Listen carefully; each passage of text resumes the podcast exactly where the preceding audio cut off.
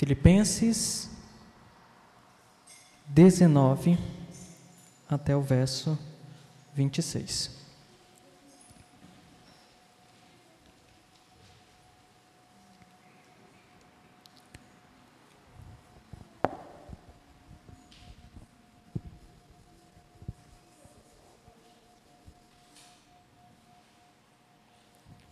Todos acharam? Amém?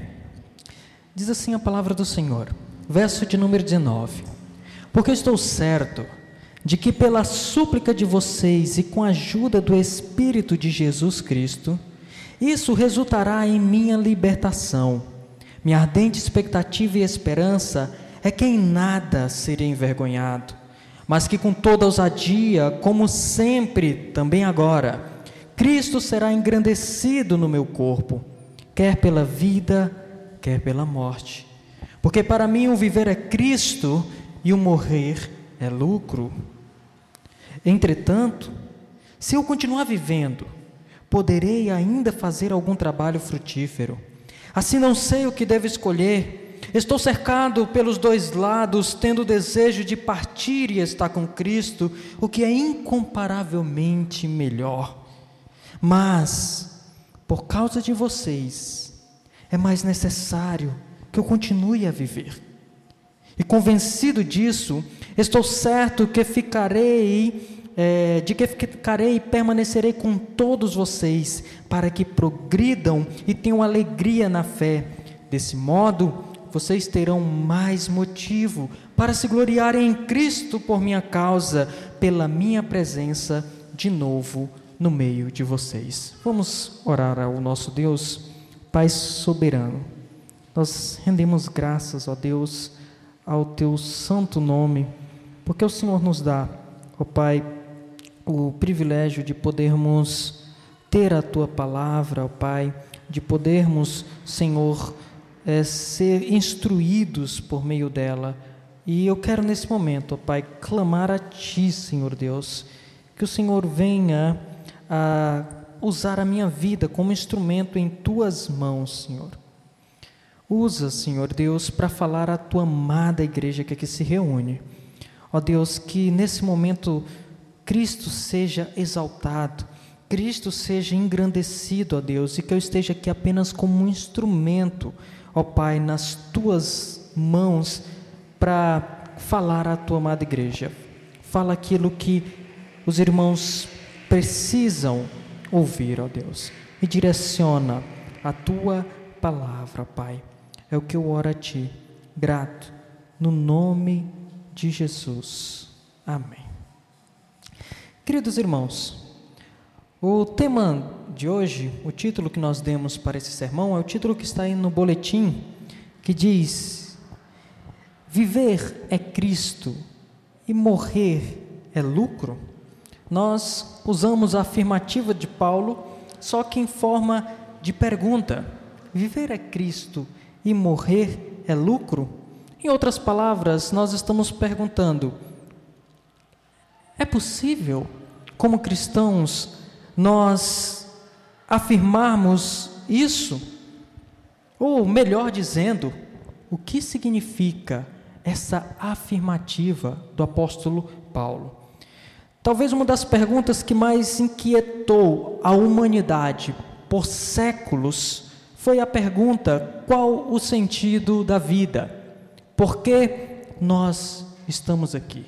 Muitos filósofos, muitos estudiosos, no decorrer dos anos, tentaram responder as três perguntas que eles diziam que eram as perguntas centrais: de onde nós viemos? O que estamos fazendo aqui? Para onde nós vamos?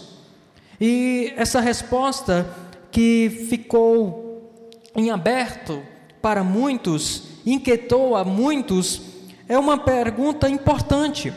É uma pergunta central e uma pergunta que muitas vezes direciona a nossa vida, direciona a nossa maneira, os passos que nós vamos trilhar. Porque para é, trilharmos um caminho de forma segura, para trilharmos um caminho de forma consciente, é necessário saber onde nós vamos, onde nós imaginamos chegar. Porque se nós não sabemos para onde nós vamos, como disse né, o, o coelho para Alice: se você não sabe para onde vai, qualquer caminho serve. E para nós não nos perdermos nessa caminhada, precisamos olhar para o futuro e saber o que nos aguarda lá, o que nos espera lá, para onde nós vamos. E é interessante que o catecismo de Westminster ele inicia justamente com a pergunta que diz: qual é o fim supremo e principal do homem? Qual o propósito de nós existirmos? Essa foi a primeira pergunta do Catecismo de Westminster, do, é, no qual os teólogos responderam de uma maneira maravilhosa.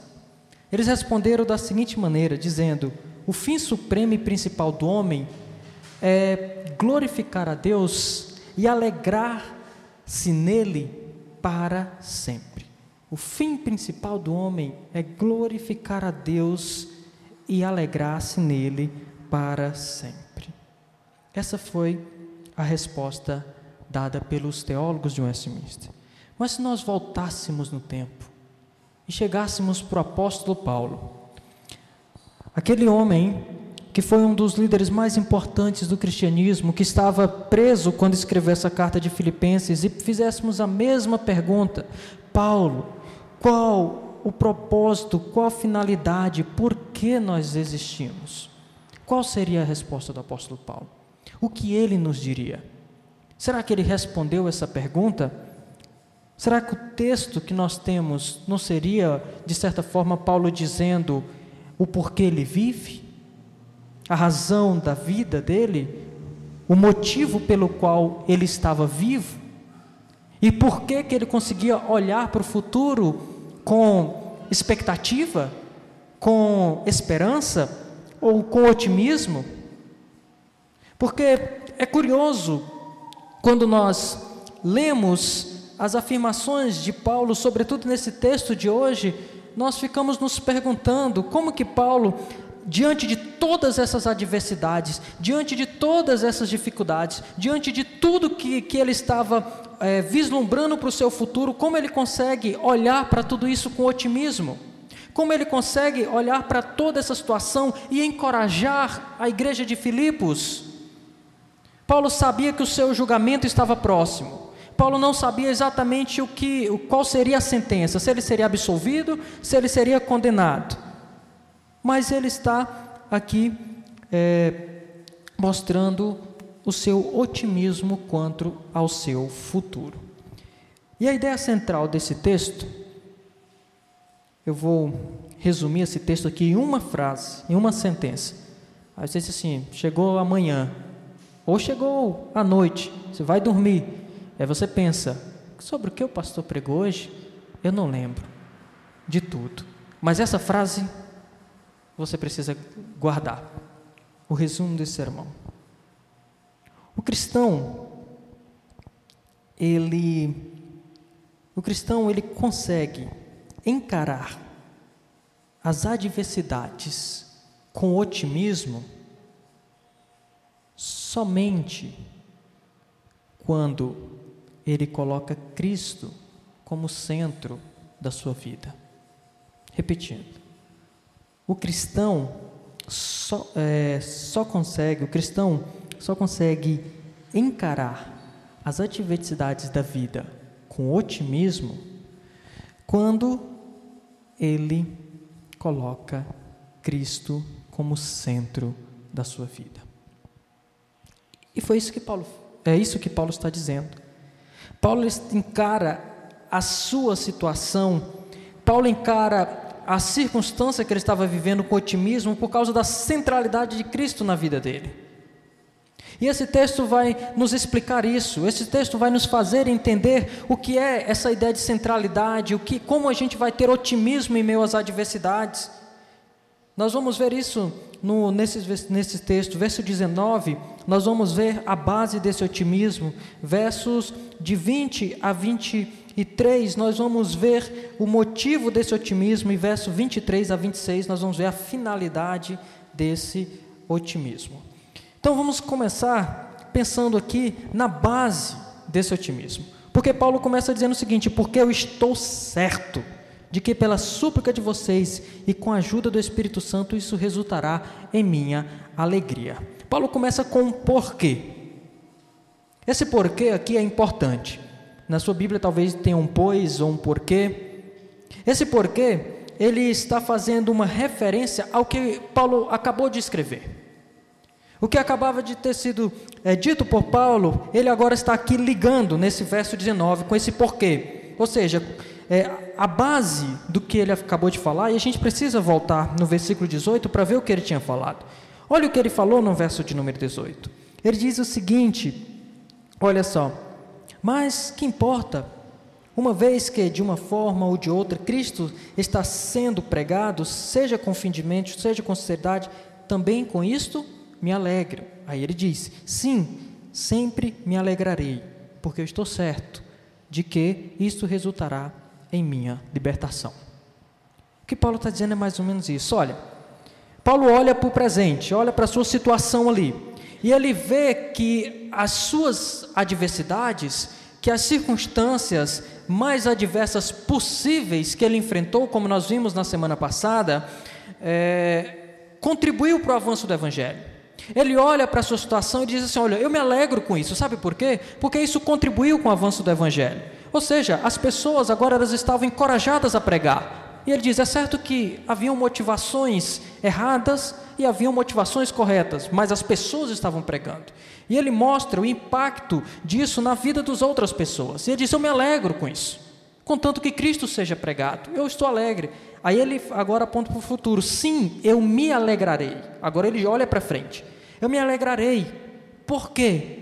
Por que ele vai se alegrar? Ele diz: porque isso resultará em minha libertação. Agora ele passa, olha, o impacto não é apenas na vida das outras pessoas, mas agora ele vai trazer para a vida dele. Qual o impacto disso na vida dele? Por que, que ele se alegra, mesmo nessa circunstância mais adversa que ele estava passando?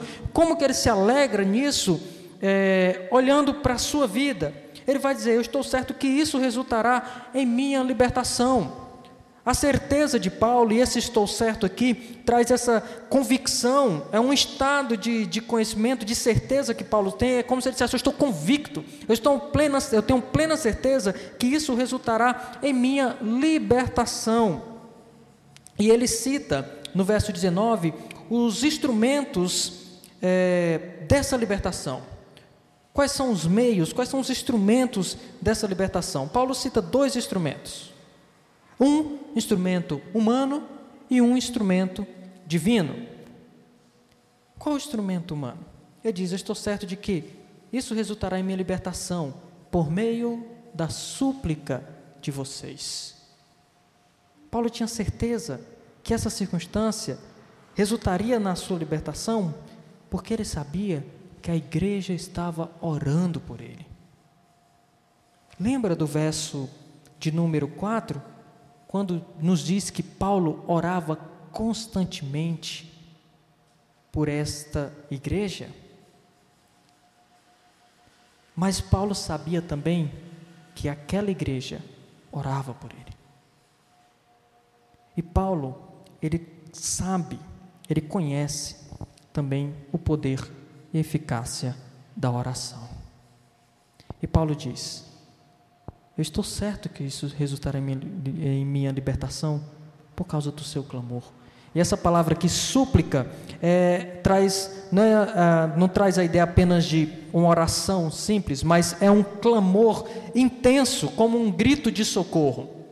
A ideia de que eles estavam de fato ali constantemente suplicando, gritando: Senhor, livra o apóstolo Paulo, Senhor, tira ele dessa situação, Senhor, é, traz a libertação para o nosso grande amigo, pastor é, e mestre apóstolo Paulo. E eles clamavam, suplicavam a Deus para que Paulo fosse liberto, suplicavam pela vida do apóstolo Paulo. E Paulo está dizendo: Olha, por causa da súplica de vocês né? Eu tenho certeza disso. Mas ele não fala só a súplica, não fala apenas da oração, do instrumento divino, mas ele, é, humano, mas ele fala também de um instrumento, de um meio divino. E com a ajuda do Espírito de Jesus Cristo. É interessante como Paulo ele faz essa relação. Ele está dizendo: estou certo disso, porque vocês estão orando, mas, sobretudo, por causa da ação soberana do Espírito de Jesus. Paulo tinha uma certeza de que a sua vida estava nas mãos do Senhor. Paulo tinha uma certeza de que a sua vida era guiada e conduzida por meio do Espírito. Notem a importância do que ele está falando aqui e que nos faz refletir acerca de da nossa, digamos da, da, nossa, da nossa própria crença com relação à eficácia e ao poder da oração. Quantos de nós não temos perdido, por assim dizer, perdido a crença ou perdido a confiança, melhor dizendo, na eficácia da oração? Quando você está diante de uma grande adversidade, qual a sua primeira ação?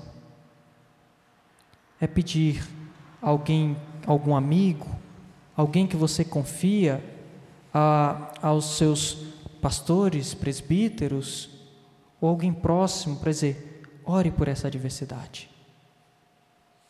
Ore comigo, me ajude em oração. Ou Será que você pensa, não, não adianta passar, compartilhar, abrir, porque de que, que adianta orar? Paulo cria, de fato, no poder da oração. E nós não podemos perder jamais isso de mente. Perder é, é, de mente o fato de que a nossa primeira ação como cristãos, em tudo que nós vamos fazer, deve ser uma ação de suplicar a Deus, seja por nós mesmos, mas também, sobretudo, pelos nossos irmãos. E o Senhor é aquele que vai conduzir, é aquele que vai fazer, é aquele que vai agir é, sobre tudo isso. O Senhor é aquele que é o Senhor de, da história de todas as coisas. O Senhor é aquele que vai estar agindo. Por isso que Paulo diz, Paulo que mostra para nós a base do seu otimismo, qual a base desse otimismo, por que, que Paulo tem essa certeza, por que, que Paulo tem essa convicção de que isso resultará em libertação para ele. Paulo tem convicção por causa dessas duas, desses dois elementos, da oração dos irmãos e da ajuda do Espírito Santo. Mas aí Paulo passa da, da base para, para o motivo da oração. E o motivo, Paulo começa no versículo de número 20, quando ele diz: Minha ardente expectativa e esperança é que em nada serei envergonhado, mas que, com toda ousadia, como sempre, é, também agora Cristo será engrandecido no meu corpo, quer pela vida, quer pela morte. Olha só que interessante. Paulo ele agora ele vai fazer o seguinte movimento aqui para a igreja de Filipos. Ele está falando, olha, eu acredito. Eu estou certo. Eu tenho certeza de que isso resultará na minha libertação. E aí agora ele passa, ele passa a olhar, ele diz o seguinte, olha, uma outra certeza que eu tenho é de que em nada eu serei envergonhado. Ele diz: a minha ardente, é interessante o que ele usa aqui. Ele diz: a minha ardente expectativa e esperança. Essa ideia de expectativa é como se Paulo tivesse esticando aqui, como se fosse literalmente a ideia de estar esticando o pescoço para olhar para o futuro, para olhar para frente.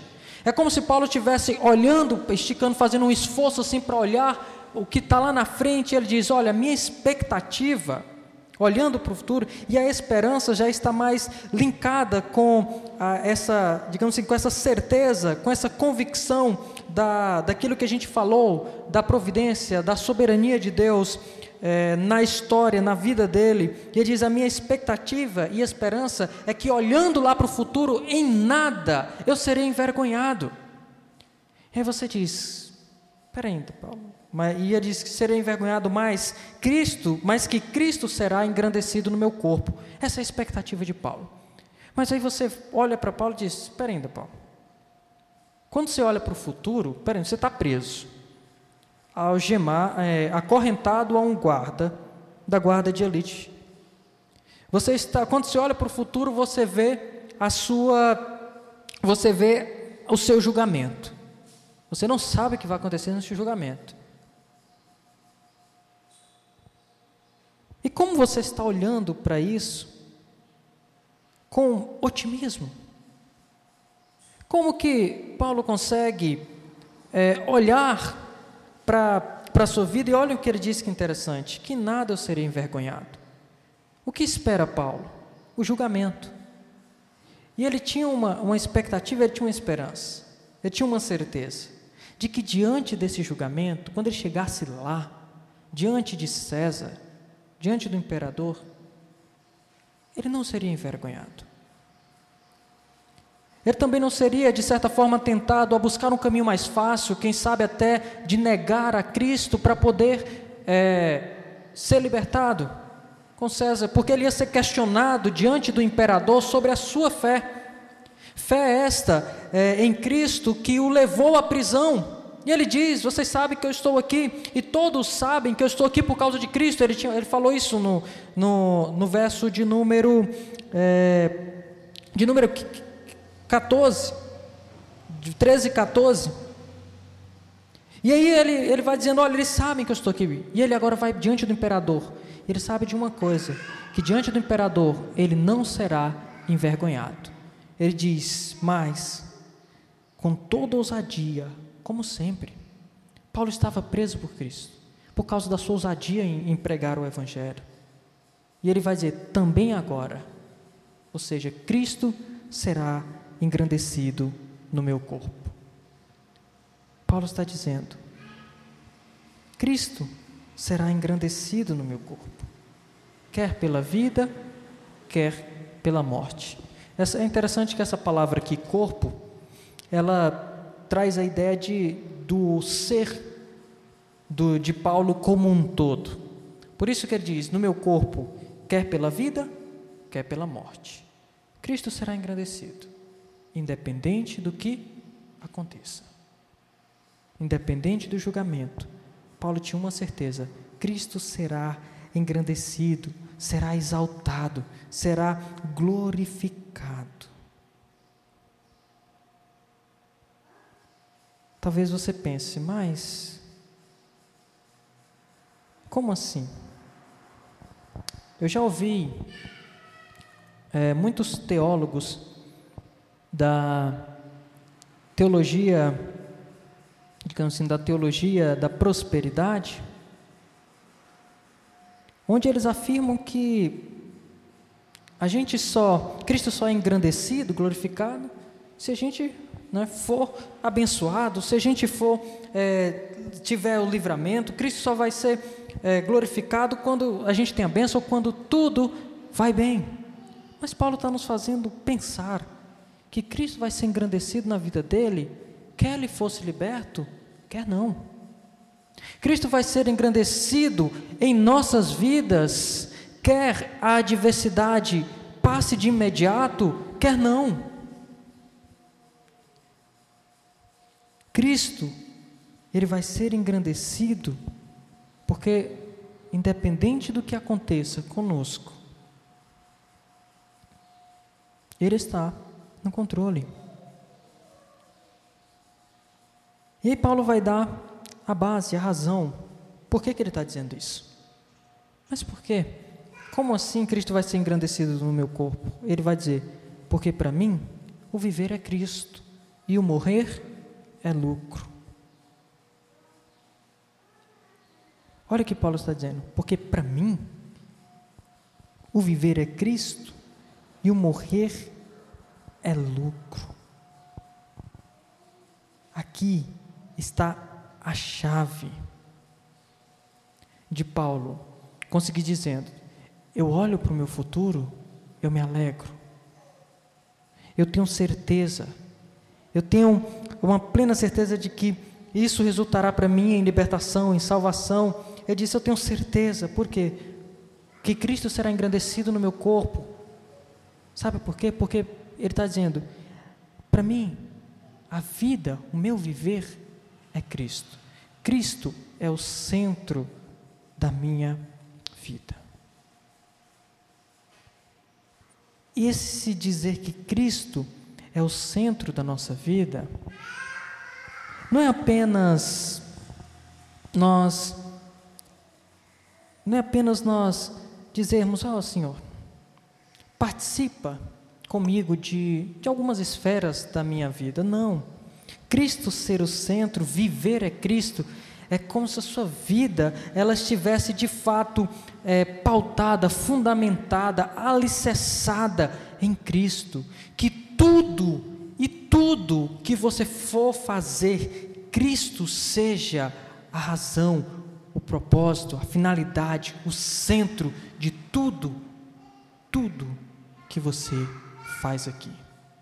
É pensar que cada passo que você faz, você faz para Cristo. Você imita Cristo, mas você também faz para Ele. Você sabe que a sua vida é dele, que o que você faz, você faz por Ele, faz para Ele. Isso faz toda a diferença, isso muda tudo. Porque Paulo vai dizer: a minha vida é Cristo, mas quando eu olho também para o final, quando eu olho para a, a morte, ele diz: a morte é lucro. Ou seja, o lucro aqui, a ideia de lucro é, ou seja, é, mais, é algo que é mais valioso, é algo que é mais rentável. E por que, que a morte, ele olha para a morte desse jeito? Porque Paulo está olhando para a morte, Paulo está olhando para a morte não como um fim de todas as coisas, não como morreu, acabou. Paulo olha para a morte como uma porta de entrada para a eternidade. E essa eternidade é estar com esse Cristo é estar com esse Rei soberano, é estar com esse Senhor para o qual ele vive todos os dias. Só que agora ele vai estar de forma plena, vendo Cristo de forma plena, estando é, lá com Cristo é, de, diante do diante do Senhor, não mais com um corpo é, que sofre as, as, digamos assim, sofre o peso e a consequência do pecado. E ele está dizendo: olha, a morte é esse ir e estar com Cristo.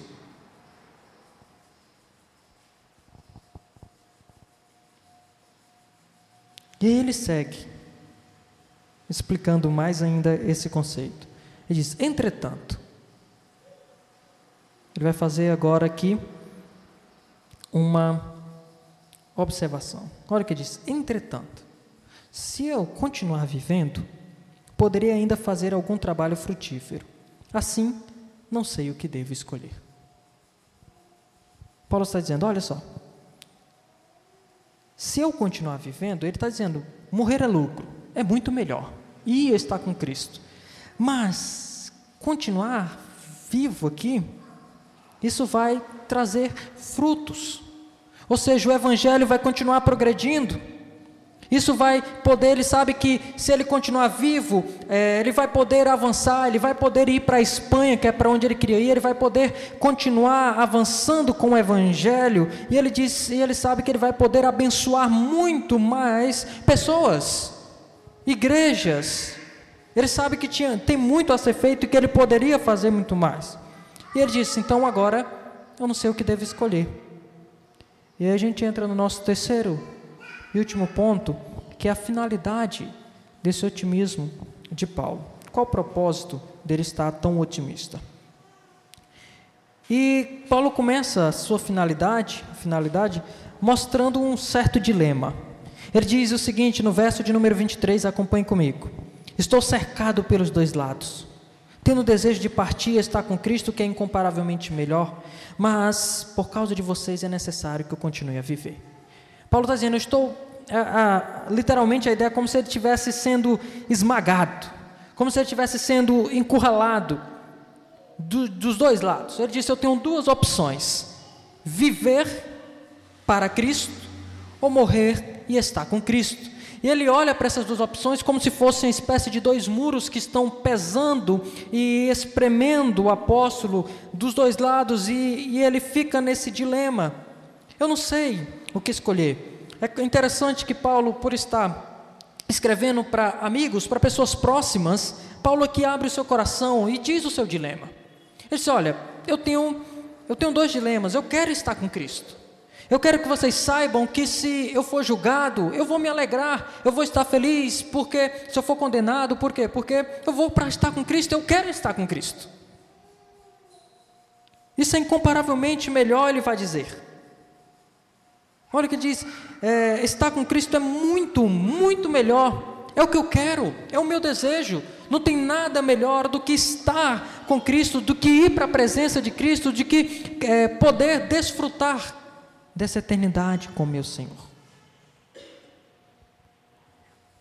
Mas ele tem um mais aqui, esse mais é importante. Ele diz: Mas, por causa de vocês, é mais necessário que eu continue a viver. Olha que interessante. Temos aqui duas. Paulo está colocando aqui duas ideias em contrastes. A primeira, ele diz o desejo dele. Ele diz: Eu tenho um desejo, o meu desejo é partir, porque isso é muito melhor. Só que ele põe em contraste a isso uma necessidade. Mas é necessário que eu continue a viver por causa de vocês. Paulo está aqui contrapondo a sua vontade à necessidade de cuidar do outro. Paulo está dizendo: olha, essa é a minha vontade, está com Cristo. Mas eu sei que vocês precisam. Eu sei que vocês precisam disso. Então, diante desse dilema, em que Paulo contrasta a sua vontade, o seu desejo de estar com Cristo e a necessidade que os filipenses têm de Paulo estar com eles novamente, Paulo diz: Estou convencido disto. Ou seja, eu fui persuadido, eu fui convencido. E ele dizia: Eu estou certo. Ou seja, eu tenho convicção. Ele repete aquela mesma expressão que ele começa o texto. Eu tenho certeza de que ficarei e permanecerei com todos vocês. Olha só, ele diz: Eu sei que isso resultará em minha libertação. Aí ele torna a dizer: Eu estou certo de que eu ficarei e permanecerei com todos vocês. E ele vai dizer o propósito: para que vocês progridam e tenham alegria na fé. O propósito de Paulo é para que o Evangelho avançasse nos Filipenses e através dele. E Paulo sabia que para que isso acontecesse era necessário que ele estivesse novamente com aquela igreja. Paulo podia muito bem dizer assim: Senhor, me leva, me leva porque eu quero estar contigo. Eu não quero mais ficar nessa prisão, quero estar contigo, me leva. Mas quando ele olha para os seus irmãos, ele diz: Senhor, permita que eu fique, para que os irmãos possam crescer, progredir e ter o que? Alegria na fé. Porque eles estavam abatidos, tristes, diante da situação do apóstolo. Mas Paulo diz: assim como eu me alegro em ver o progresso do Evangelho, Paulo queria que aqueles mesmos irmãos tivessem essa alegria na fé. Alegria essa que não, não está presa às circunstâncias, mas está fundamentada no alicerce que não pode ser abalado, que é Cristo. Por isso que Paulo diz: Olha, Cristo está sendo pregado, então me alegro, independente do que aconteça comigo independente da motivação das pessoas. Ele disse: Olha, o, o Evangelho continua progredindo.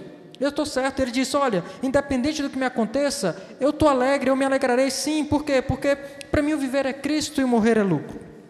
E ele disse: Desse modo, vocês terão mais motivos para se gloriarem em Cristo por minha causa, pela minha presença de novo no meio de vocês.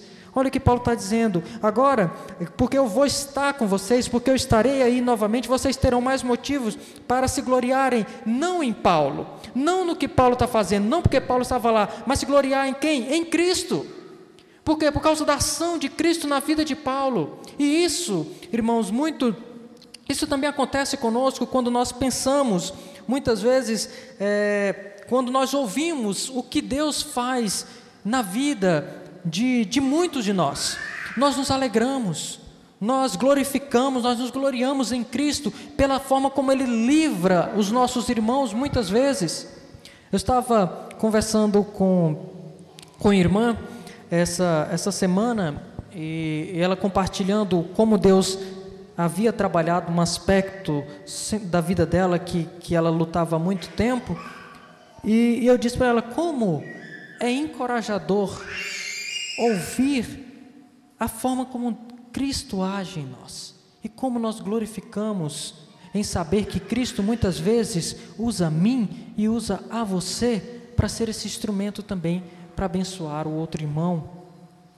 E nós olhamos para Deus e vemos a ação soberana, sobrenatural do Senhor. Muitas vezes nós glorificamos a Ele por isso. E aí, por isso que Paulo está dizendo: é, eu quero estar com vocês. A finalidade de Paulo estar tão otimista é que ele queria que o Evangelho continuasse a progredir por meio dos filipenses, nele por meio dele. E aí nós voltamos à pergunta inicial: qual o propósito da nossa vida? Por que nós estamos aqui? Porque nós passamos pelo que passamos? Porque muitas vezes nós encaramos tantas lutas, tantas adversidades? Há propósito em tudo isso?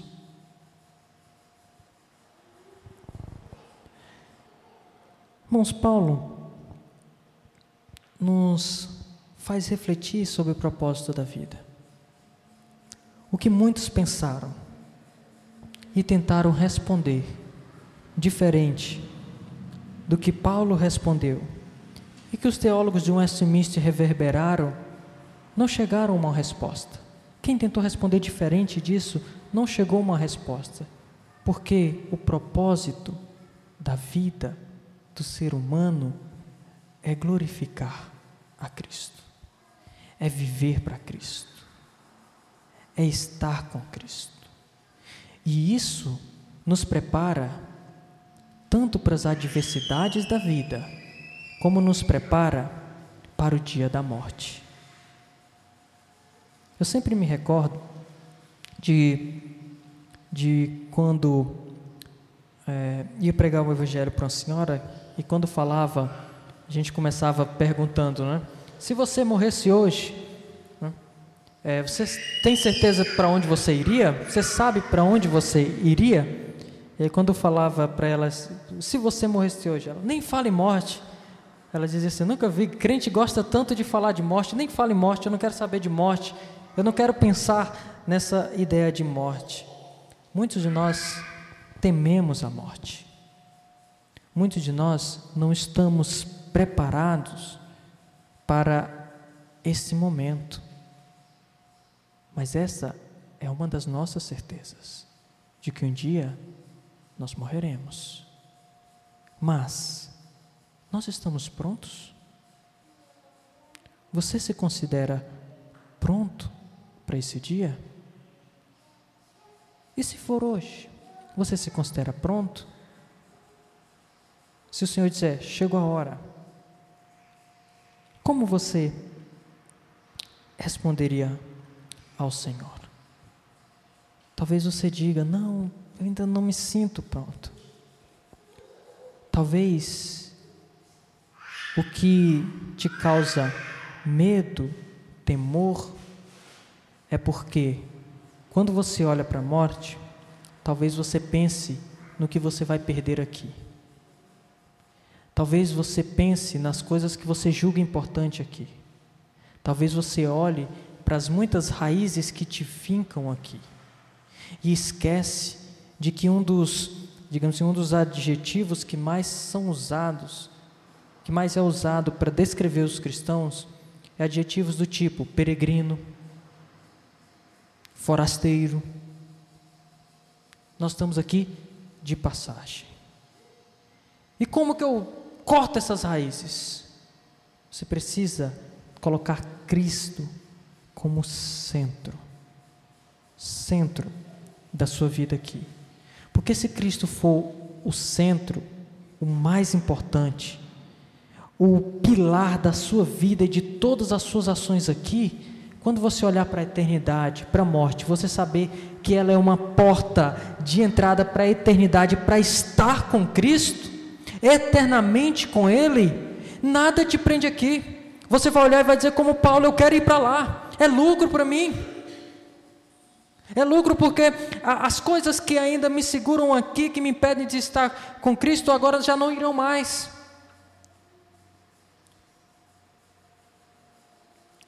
Por isso, Paulo disse: Eu não tenho medo do que vai me acontecer. Por que, que Paulo olha com otimismo, mesmo diante de tantas adversidades? Talvez, se você, assim como eu, ao abrir o feed de notícia na manhã, quando você lê tanta notícia, você fica um pouco sem esperança e talvez você pense assim: como que Paulo era otimista? Paulo era otimista porque o que a, a, a, sua felicidade, o seu otimismo, as suas ações não estavam ficadas em nenhuma dessas circunstâncias.